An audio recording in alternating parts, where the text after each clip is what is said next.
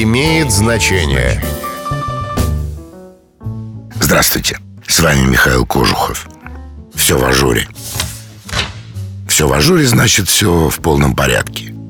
Эту фразу мы повторяем довольно часто, не задумываясь, а что это за такой ажур, который гарантирует благополучие.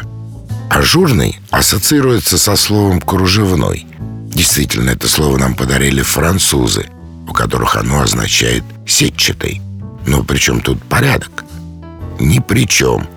Потому что есть еще одно французское слово «ажур», которое используют в бухгалтерии.